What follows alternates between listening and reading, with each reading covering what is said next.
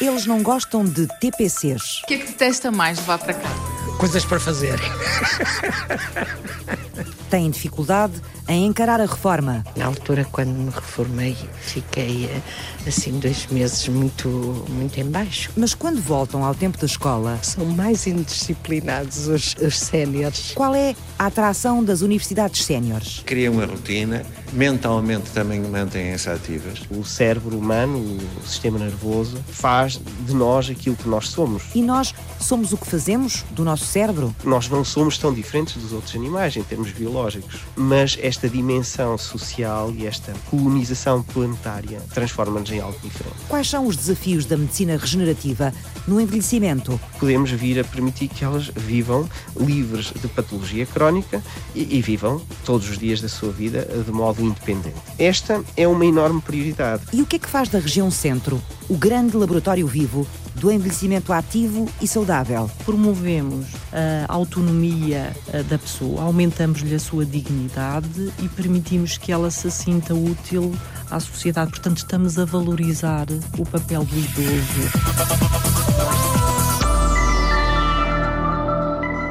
David Martins. Mas para que é isto? É para o ponto de partida. Um programa da Antena 1 sobre ciência, nunca ouviu? Sobre ciência, mas eu não sei nada de ciência. Não é preciso, eu explico. Basta sossegar e ligar o motor da infância, aquele que nos ajudou a apreender o mundo, a curiosidade. Ele está lá, talvez num canto esquecido. Vamos pô-lo a trabalhar? João era um menino cheio de perguntas.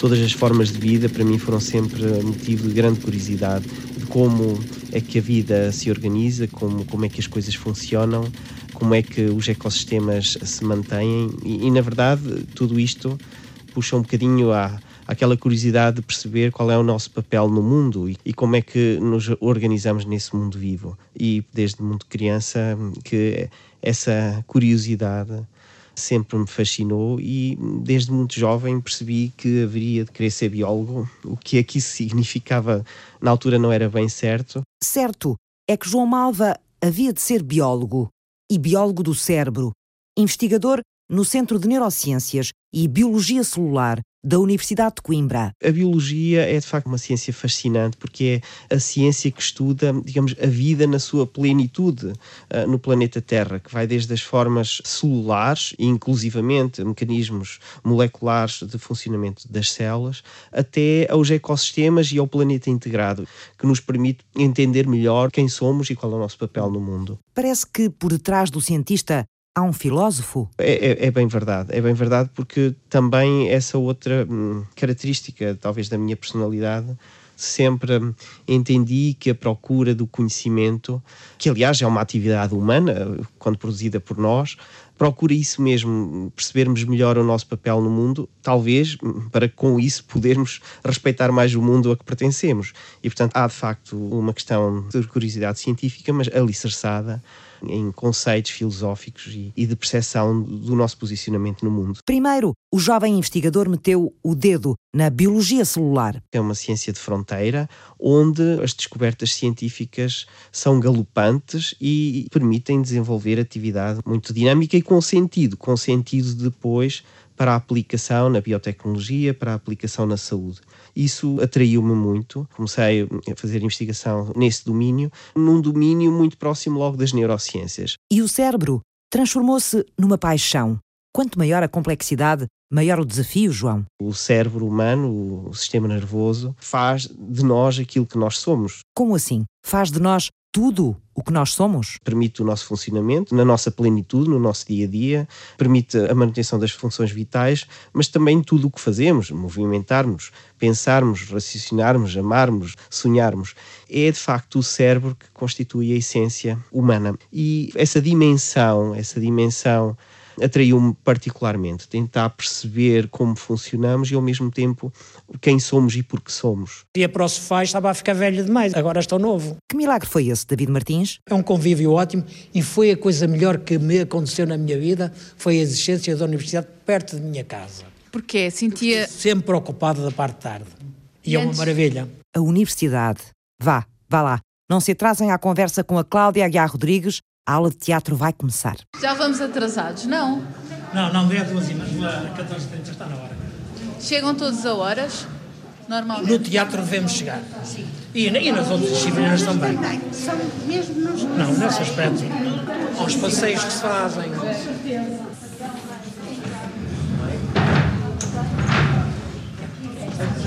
Ah, a música também para eu perceber. Ok. Está bem, bem, está bem? Eu sou professora, estou aposentada. Tenho uma pós-graduação em Teatro e Comunidade e faço parte há muitos anos do grupo Teatro Amador. Como é que se chama? Bem-vinda, bem-vinda Fernandes. E que idade é que tem? 61. Como é que foi aqui parar? Uh, foi através da Rutis, eu inscrevi-me, como uma vez estava aposentada e, e tinha muito tempo livre, inscrevi-me para dar uh, expressão dramática. Mas não é propriamente teatro, é expressão dramática que engloba isso tudo, porque é mais abrangente. E entretanto fui contactada já ano passado e cá estou há uma semaninha. E como é que são os séniores como alunos? São bons e posso dizer que fiquei agradavelmente surpreendida com este grupo aqui. Tem, tem muito jeito e são muito dinâmicos e têm muita vontade em palco. Não estava à espera, sinceramente. Eles têm menos paciência para aprender, não é que não queiram aprender, mas têm, são muito inseguros. Por exemplo, têm textos para decorar. Quando têm texto para decorar, não é como uma criança, um jovem, não é? Que decora facilmente. Eu própria tenho, já tenho dificuldade em decorar texto. Para além disso, também têm medo de ir para cima de um palco, que é perfeitamente normal.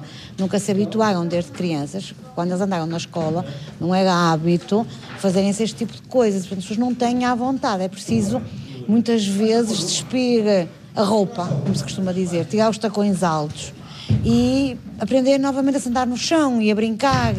E às vezes é mais complicado, mas. Mas é uma das aulas mais participadas. Sim, é uma das aulas mais participadas e super divertida. É, pelo menos super divertida. Vamos então começar a aula. Vamos lá, vamos lá.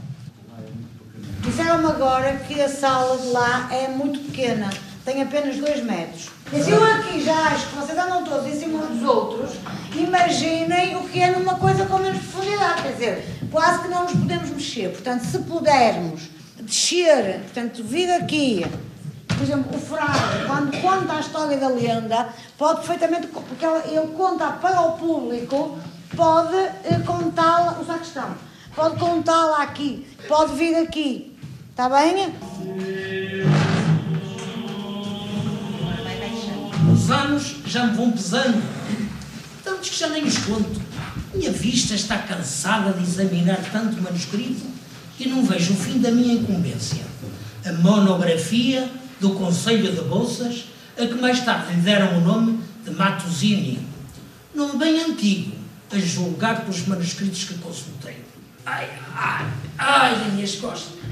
As projeções para 2060 colocam Portugal no último lugar do ranking no que diz respeito, digamos, ao decréscimo de nascimento, à de natalidade. Portanto, nós teremos menos cerca de 40% de nascimentos em 2060 do que temos atualmente e também teremos a maior percentagem de idosos muito dependentes na população. Tem a ver com a razão entre os idosos com mais de 80 anos sobre o número de jovens adultos em idade produtiva. Portugal será o país em que este desequilíbrio é mais marcado. Portanto, temos um fenómeno de duplo envelhecimento que se aproxima decréscimo de natalidade, aumento de longevidade e dependência dos idosos, teremos, se as coisas não mudassem, porque irão mudar seguramente, teríamos um país de pessoas muito idosas e sem jovens para tratar delas. Um neurocientista a falar de estratégias para enfrentar o envelhecimento da população? Perdi algum fio da meada, João Malba? A dada altura, as questões de investigação com que me deparava, nomeadamente no domínio das doenças neurodegenerativas e, e do envelhecimento, puxou um bocadinho esta motivação para levar a ciência também para fora de portas e para fazer alinhamentos estratégicos de gestão de ciência com os programas europeus, posicionar a região no grupo de regiões europeias de referência para o envelhecimento ativo e saudável, nesta perspectiva de que as boas práticas de intervenção social e em saúde são muito mais eficientes quando fundamentadas em ciência, tecnologia e inovação. Mas e a biologia? As neurociências? O cérebro? Os neurónios? Comecei por estudar uh, mecanismos de modulação desta comunicação entre neurónios. Ah, como é que estas células do cérebro falam umas com as outras? Os neurónios comunicam uns com os outros através de estruturas especializadas que se chamam sinapses, e nessas estruturas eh, especializadas libertam mensageiros químicos que se chamam os neurotransmissores. As mensagens desses neurotransmissores são recebidas por umas, vamos chamar-lhes, antenas das células, que são os receptores. E depois, João? Interessámos particularmente por um subtipo de receptor do glutamato que depois tem várias implicações para a memória, para a fisiologia do cérebro, mas também implicações para patologias associadas à disfunção da memória, intoxicações alimentares, epilepsia. Uh, intoxicações alimentares no sentido de que algumas toxinas ingeridas pelos alimentos afetam no cérebro estas estruturas responsáveis pelo processamento da memória. Quando há um erro na comunicação com estes neuroreceptores e eles percebem mal as mensagens, os neurónios começam também a funcionar mal. E isso arrastou o investigador João Malva para uma área nova, a morte das células do sistema nervoso. Isto é, como é que os neurónios morrem com o envelhecimento e morrem, por exemplo, nas doenças neurodegenerativas, eh, nomeadamente a doença de Alzheimer, a doença de Parkinson, levou-nos a este interesse de perceber como é que a falência dos sistemas biológicos no cérebro contribui para o declínio das nossas funções cognitivas. Mas como é que se repara o cérebro? Como é que se pensa em reverter o mau funcionamento das doenças neurodegenerativas se estava assente pela ciência que o cérebro não tinha capacidade de se regenerar. A partir dos anos 90, começou a, ressurgir em grande força na comunidade científica o, o conceito, e não só o conceito, a demonstração eh, experimental da existência de nichos chamados neurogénicos. O que é que são os nichos neurogénicos? Regiões do cérebro onde existem células estaminais que podem produzir neurónios continuamente ao longo da vida de um animal e particularmente de um mamífero. E em que é que esta descoberta mudou a forma como nós olhamos para o cérebro. Durante quase todo o século XX, havia, digamos, um, um, dogma estabelecido que remonta a Santiago Ramón e Cajal, um neurocientista, neuroanatomista eh, do início do século XX, que ganhou um prémio Nobel, um neurocientista espanhol, que eh, foi, na verdade, um pioneiro que abriu a porta à neurociência moderna, com a primeira demonstração uh, microscópica e representação de redes de neurónios, digamos, revelou a microanatomia do cérebro para a ciência moderna. Uhum. E, e, ele e dizia nessa... ou achava que o nosso cérebro não tinha células estaminais, é isso? Precisamente. Ramon e Cajal e digamos, os seus contemporâneos achavam que o cérebro humano era tão elaborado, tão complexo e, portanto, que a, a evolução tinha permitido construir uma arquitetura tão elaborada que não permitia a regeneração. Regeneração que acontece em outros animais inferiores, em outros seres inferiores. Ramon e Cajal criou este dogma de que o cérebro humano não se regenera, o cérebro adulto. Portanto, nós podemos regenerar muitos tecidos do corpo humano, mas não o tecido do sistema nervoso central. E depois? A teoria caiu? Surgiu a demonstração de que no cérebro humano, afinal, existem células estaminais. E estas células estaminais podem produzir novos neurónios. Por que é as células estaminais são uma espécie de dulcineia da investigação em saúde? As células estaminais são células imaturas, são células com o potencial de diferenciarem-se em células maduras de diferentes subtipos. E nos nichos estaminais esta dinâmica existe, portanto, as células têm que, por um lado, permitir a manutenção deste recurso celular imaturo ao longo de toda a vida, mas ao mesmo tempo tem que produzir células que se vão diferenciando uh, naquelas células que fazem sentido para a função. O cérebro tem, afinal, a capacidade de se regenerar ao longo da vida em, em locais muito restritos, não nos permitem seguramente regenerar massivamente o tecido nervoso, mas permitem adicionar alguns neurónios em algumas zonas muito concretas, nomeadamente no sistema olfativo e no hipocampo, nos circuitos associados à produção ou processamento de memórias. Onde é que essas células estaminais estão, esses nichos? Esses nichos estão na, nas paredes que rodeiam os ventrículos laterais e, sobretudo, no hipocampo, nesta estrutura associada ao processamento da memória. Estes nichos de células estaminais, como eu disse, podem produzir neurónios diferenciados ao longo da vida e nós hoje sabemos que estes neurónios muito provavelmente desempenham um papel na formação e recordação de memórias e, portanto, estão associados ao desempenho cognitivo. Por que é que decidiu estudar os nichos neurogénicos? Estas maternidades de células estaminais que temos no cérebro, João? O facto destes nichos neurogénicos estarem envolvidos no processamento de memórias e de serem afetados pelas condições ambientais, ou seja, serem afetados por estilos de vida e pelas condições que rodeiam os seres humanos, fomos percebendo que, na verdade, há a possibilidade muito real de que os nossos estilos de vida acumulados ao longo das décadas podem influenciar a robustez destes nichos neurogénicos e, potencialmente, podem influenciar os recursos cognitivos ao longo da vida e, sobretudo, numa vida avançada. Portanto, a capacidade que o nosso cérebro tem de se regenerar pode ser estragada, entre aspas, pelo estilo de vida que levamos.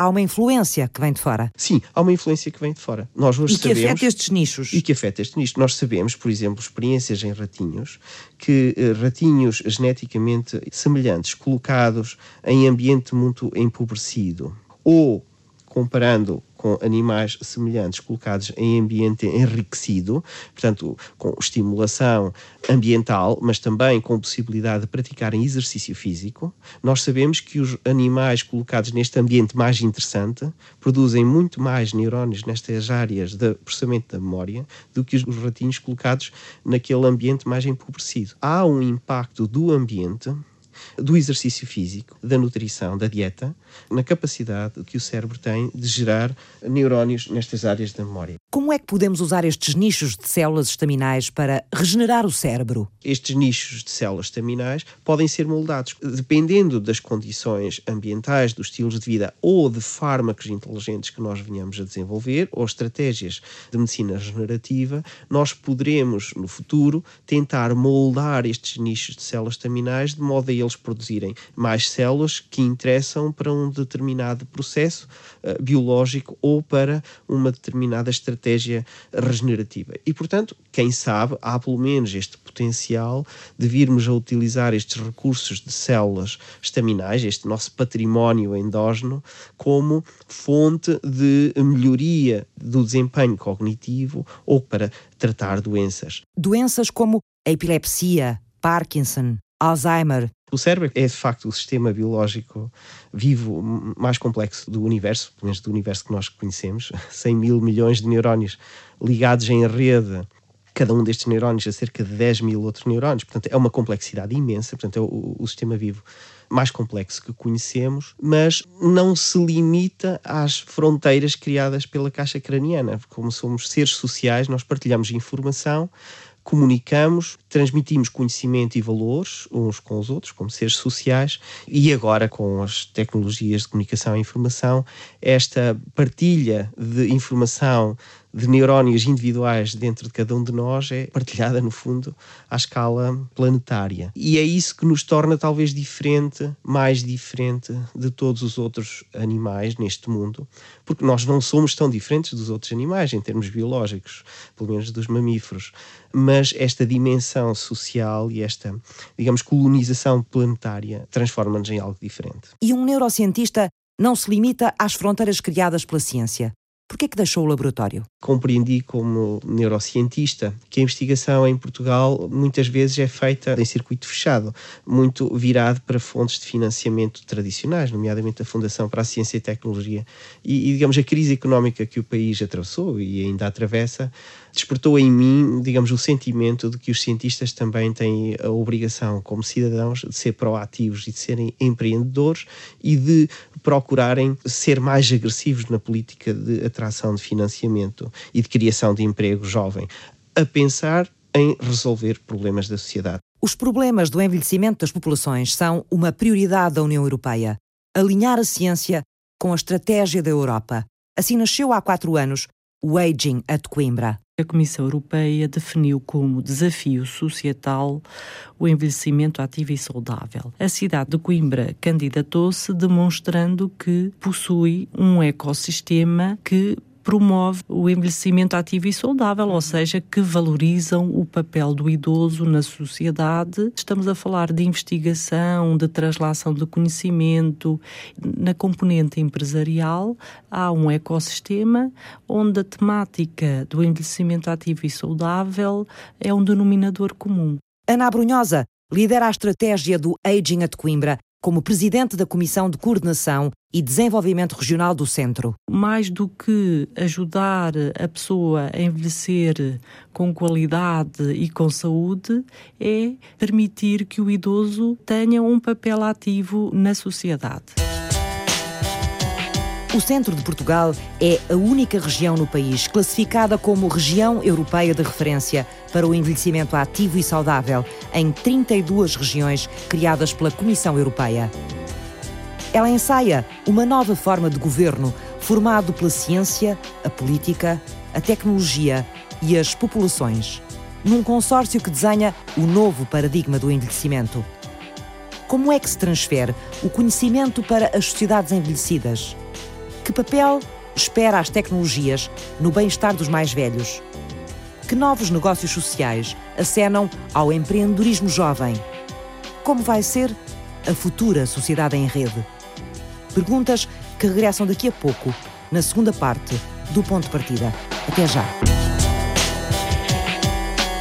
O neurocientista João Malva estuda as células estaminais que existem no nosso cérebro, os chamados nichos neurogénicos. Perceber quais são as dinâmicas destes nichos neurogénicos, como é que as condições ambientais, os estilos de vida e também as condições associadas à doença afetam estes nichos neurogénicos e como é que nós, na verdade, podemos condicionar o funcionamento destas células para eh, produzir células diferenciadas, no sentido de perceber a função e também o, o potencial regenerativo.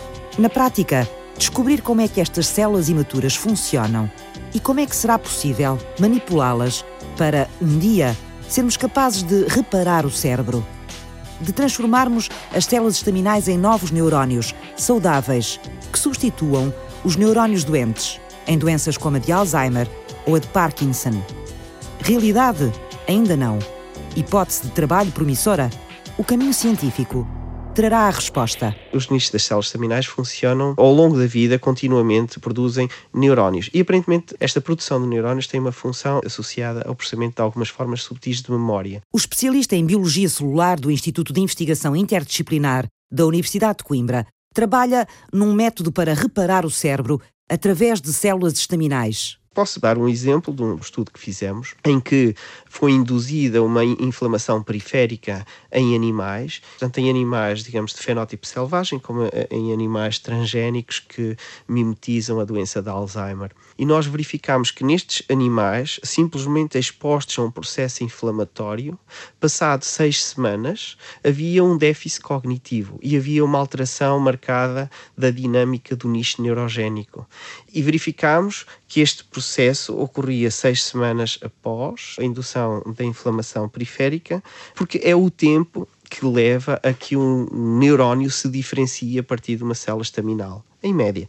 E, portanto, havia ali uma relação causa e efeito entre uma agressão inflamatória e uma alteração na dinâmica do nicho neurogénico com um impacto no desempenho cognitivo. O que é que acontecia a esse no, nicho? Portanto, havia menos jovens neurónios e os jovens neurónios que se diferenciavam eram menos elaborados e contactavam com menos neurónios maduros, o que quer dizer que era claramente afetado o modo como estas jovens células se inseriam na redes de, de comunicação neuronal. Na prática, a doença de Alzheimer afetava a produção de novos neurónios.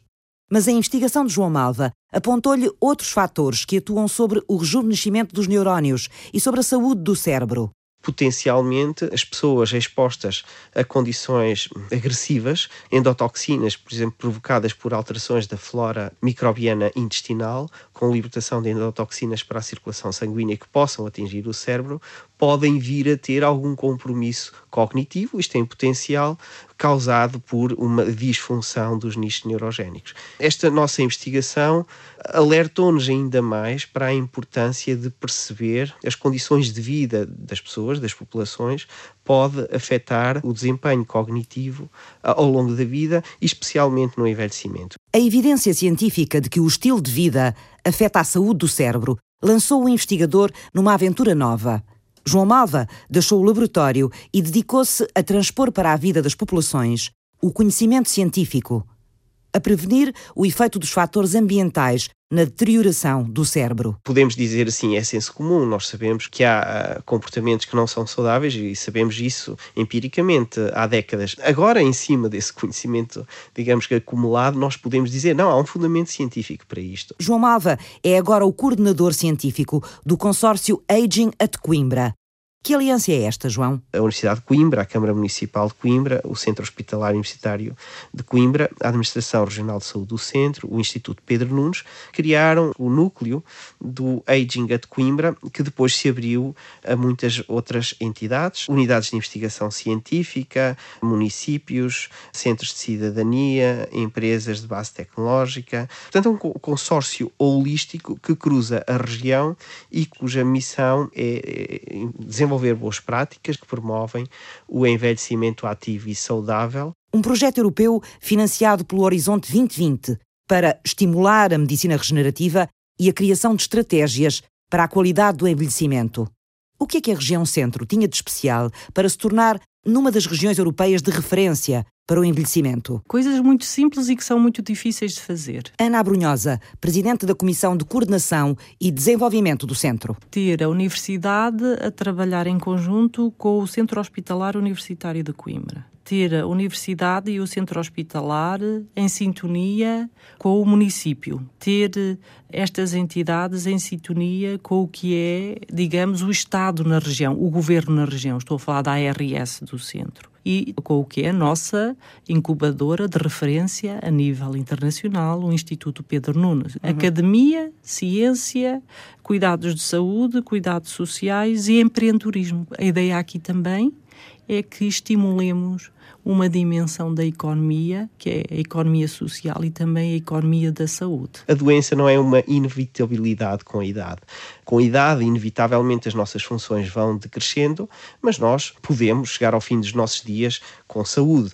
O problema é que não tem acontecido assim. E não tem acontecido assim fruto de, no fundo, a adoção de estilos de vida errados ao longo das décadas. Isso causa doença crónica, causa grande sofrimento das pessoas e dos familiares, dos cuidadores, grande dependência. O envelhecimento de má qualidade está associado necessariamente a uma grande perda de qualidade de vida e também à perda da dignidade da condição humana. Este cenário tem que ser alterado e tem que ser alterado, desde logo, porque as pessoas merecem uh, viver com dignamente todos os dias da sua vida. Isto é muito dito demasiadas vezes, mas sentir no terreno, digo-lhe que é outra coisa. Vivemos numa sociedade onde se promove a juventude e a saúde e, portanto, os velhos e os doentes são marginalizados. Porque tudo isto também é uma questão de mudar atitudes. Nós não podemos deixar tudo para o governo fazer, para o Estado fazer. A sociedade tem que fazer muito, para além de que há aqui para muitos uma oportunidade de negócio também, de criar riqueza. A ideia de não institucionalizar as pessoas, a ideia de que as pessoas se sintam seguras em sua casa, a ideia de que as pessoas uh, sintam que têm uma rede. Nós queremos que a nossa universidade seja uma universidade de afetos. Rosalina Pereira. Porque na idade sénior sentimos que os alunos precisam muito disso. E então nós tentamos abraçá-los e uh, recebê-los com carinho para eles se sentirem bem. Me chamo José Carlos Rodríguez, 72 Faltan un mes para 73. Vem de Madrid, como é que chegou aqui até Matosinhos? Bom, é eh, a chamada del amor. Uma portuguesa? Una portuguesa, de Matosinhos.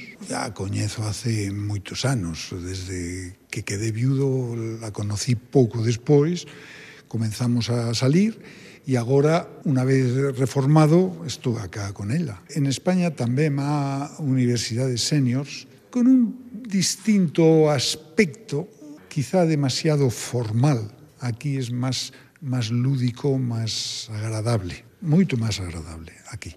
Prácticamente todos mis alumnos, eu sou profesor de, de español, prácticamente todos son amigos míos. Que é que pensa fazer no futuro? Eu sou voluntario de moitas cosas. Ah. Da universidade, participo nun coro e vou ao hospital. O que é que tem a necessidade de preencher tanto os seus dias? Por darme a los demás. Lo que ocurre é que agora lo puedo hacer sin pedir nada a cambio. Me han dado la vida tantas cosas que el que yo devuelva un poquito no es nada, no es nada significativo. ¿Eh? É uma vida boa. Fantástica, la mellor, Em alguns municípios da região centro, vive um jovem de menos de 15 anos para cerca de seis idosos com mais de 65 anos. E isto também mostra que a região centro tem esta particularidade de funcionar como um grande laboratório vivo, porque os cenários demográficos com que nós nos confrontamos, em algumas regiões da região centro, já são os cenários demográficos que se esperam para 2060 na Europa.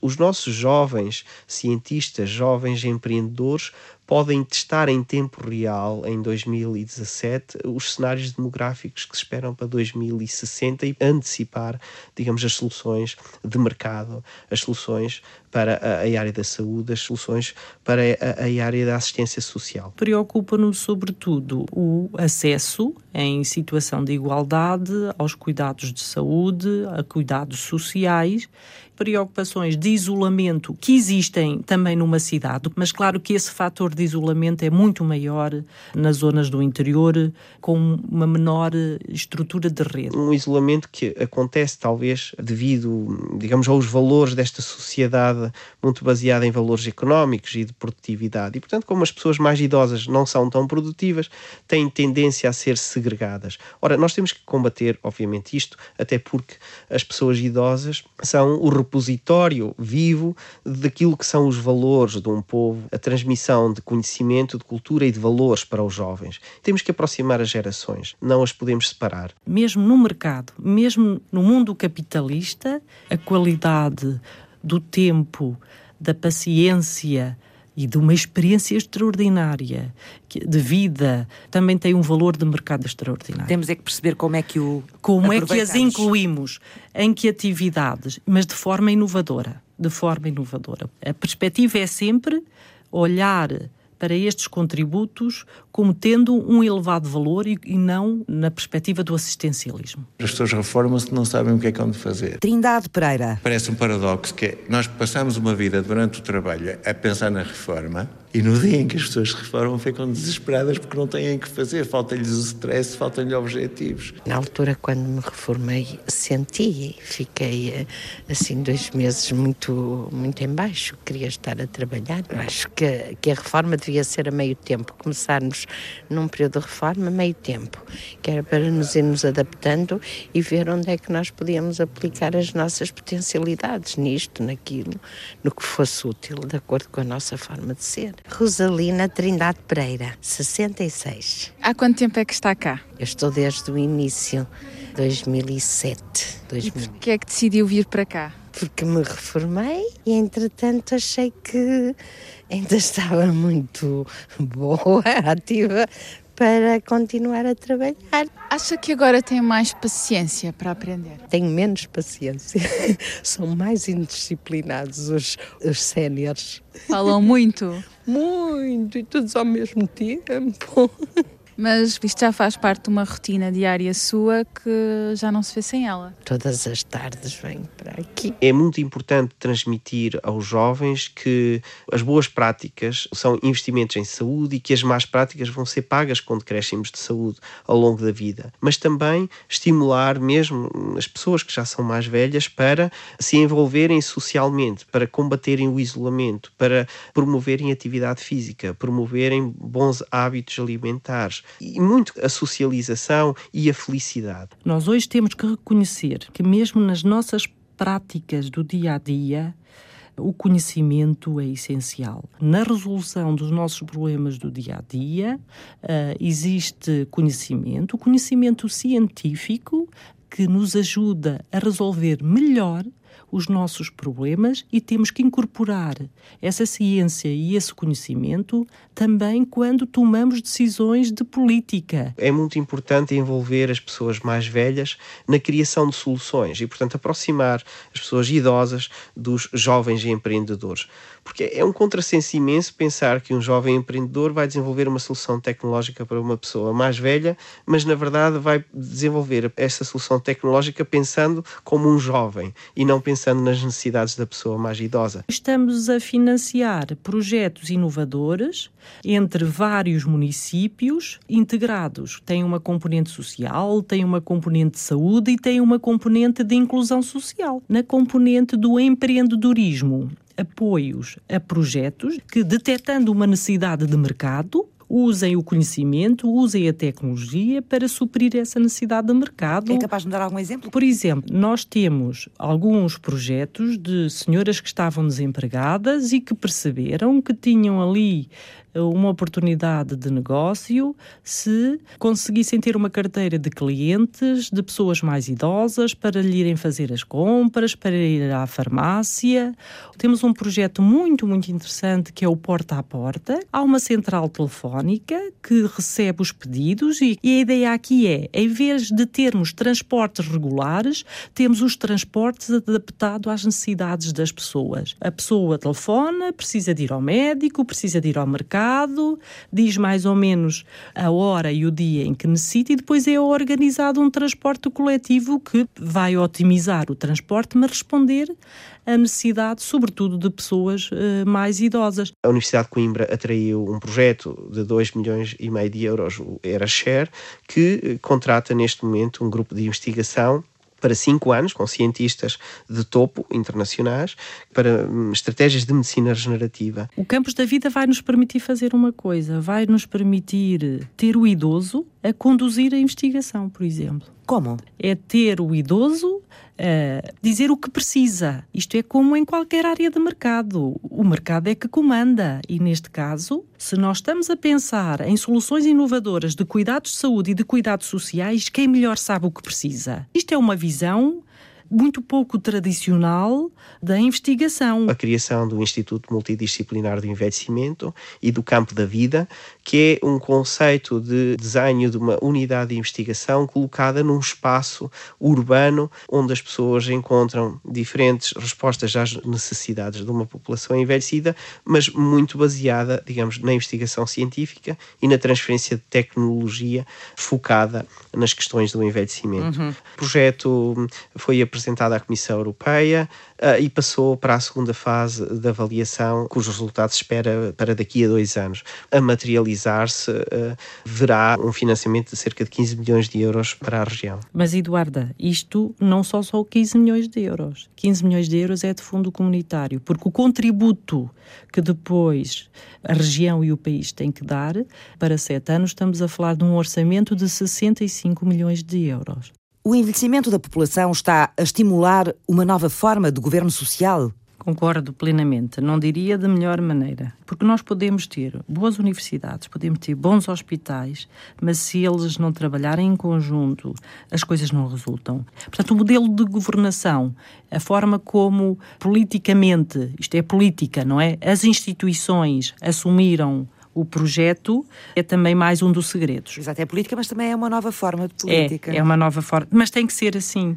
Nós não podemos estar todos a fazer o mesmo. Nós não podemos estar de costas voltados uns para os outros. E, e esta interdisciplinaridade, esta capacidade de promover o diálogo entre áreas do saber, cria novas dimensões que vão muito além, digamos, da competência individual de cada uma das áreas do saber por si. O Ejinga de Coimbra, mesmo a sua estrutura de governo, no grupo de coordenação, tem parceiros que vêm de áreas muito distintas, porque é um consórcio holístico, portanto, juntamos a enfermagem com a nutrição, com as ciências da educação, com a cidadania, a cultura, o direito, a ciência fundamental, a translação, as tecnologias, os empreendedores. E é desta sopa cultural que realmente saem ideias disruptivas, porque nós estamos a tratar de problemas que têm a ver com a dimensão global daquilo que é a sociedade. As pessoas não são nichos, são pessoas e, portanto, Exato. precisam desta, desta abordagem holística integrada. E a capacidade de reparar o cérebro, João Malva, quando é que lá vamos chegar? O sistema nervoso continua a ser a última fronteira do conhecimento do corpo humano. Nós não podemos ter a ambição de, de um dia para o outro, descobrir uma cura milagrosa para uma doença muito importante do sistema nervoso, porque não conhecemos os seus mecanismos e, portanto, só poderemos descobrir curas eficientes quando compreendermos verdadeiramente os mecanismos que estão subjacentes às patologias. Impulsionada pelo fenómeno do envelhecimento, a medicina regenerativa tem um futuro cheio de desafios. A que é que podemos ambicionar? No estado atual do conhecimento, nós podemos ambicionar a compreender como é que a modulação destes recursos endógenos do cérebro, nomeadamente por estimulação com fármacos inteligentes ou, sobretudo, por adoção de estilos de vida saudáveis, permite-nos condicionar a função do cérebro com base nos recursos endógenos. Já penso que, do ponto de vista de estratégias terapêuticas, digamos, mais invasivas, com a utilização de células staminais cultivadas em laboratório ou estratégias de terapia génica para a medicina regenerativa, é muito importante que esta investigação seja feita, mas também é muito importante ter presente de que passarão décadas até que haja resultados muito concretos desta investigação na medicina. Fizeram este programa João Malva. Nós temos que perceber que o nosso corpo e o nosso cérebro vivem integrados e há uma relação muito estreita entre o corpo, a mente e o ambiente e é deste convívio-são entre estas diferentes dimensões que resulta de facto a nossa saúde e a nossa independência. Ana Brunhosa. A questão do turismo de saúde vai também sofrer um estímulo muito grande. Rosalina Pereira.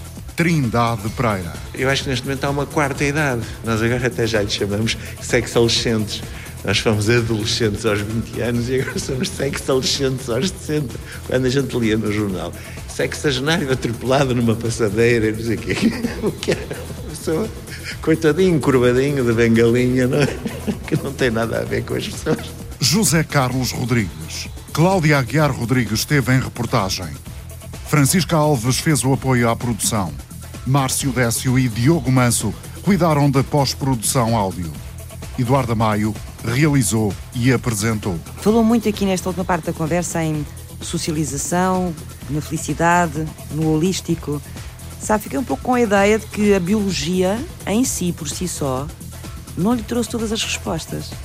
claro que não, claro que não, porque hum, nós somos seres hum, completos, digamos, na nossa na nossa plenitude, na nossa relação com, com a sociedade, com o ambiente e com o mundo. A biologia fascina-me, a biomedicina fascina-me, mas a cultura fascina-me, a, relação com as pessoas fascina-me, a tecnologia fascina-me, a investigação que nós fazemos no laboratório e que às vezes parece tão distante das pessoas, de repente, num clique, se o próprio investigador se reposicionar do modo como olha a sua investigação e como olha o mundo, num clique pode perceber que há imenso potencial para dar significado ao conhecimento que está a gerar no laboratório e que depois tem sentido para as pessoas, para a vida concreta das pessoas.